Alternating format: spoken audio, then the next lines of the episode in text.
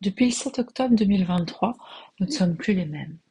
Le pays que nous vivions comme un sanctuaire, le refuge absolu pour les Juifs du monde entier, a été violé avec une facilité déconcertante, sidérante, catastrophique.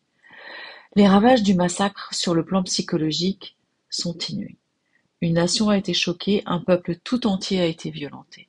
Le traumatisme est énorme, il faudra du temps, beaucoup de temps, pour penser les plaies, d'autant que les otages sont toujours prisonniers dans des conditions qu'on ose imaginer, que des soldats si jeunes tombent presque tous les jours et que le conflit n'est pas fini avec ces tragédies humaines. L'absence de perspective claire pour le jour d'après pèse aussi sur notre état psychologique. Le pessimisme gagne parfois du terrain. Il ronge certains d'entre nous.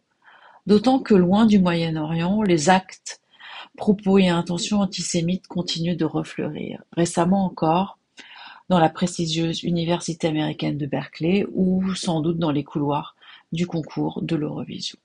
Que faire si le côté sombre nous envahit, si le pessimisme l'emporte, si l'espoir vacille, si nous voyons tout en noir et si la douleur nous gagne?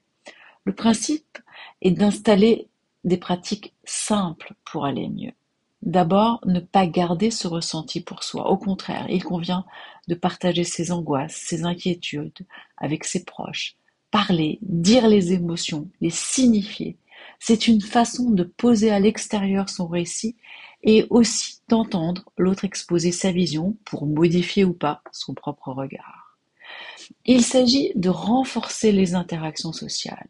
Il est stratégique de ne pas se replier sur soi. Au contraire, il est recommandé de sortir, de continuer à mener une vie culturelle. Cinéma, lecture, chacun selon ses goûts, permettront d'alimenter un sentiment de bien-être. La solitude est aussi mauvaise pour la santé que la cigarette. La seconde recommandation concerne l'exercice. Faire du sport, marcher si possible dans la nature, plongez-vous dans le verre, respirez à plein poumon. Et puis bien sûr, une alimentation équilibrée, un sommeil régulier aideront à retrouver une vision plus positive de l'existence.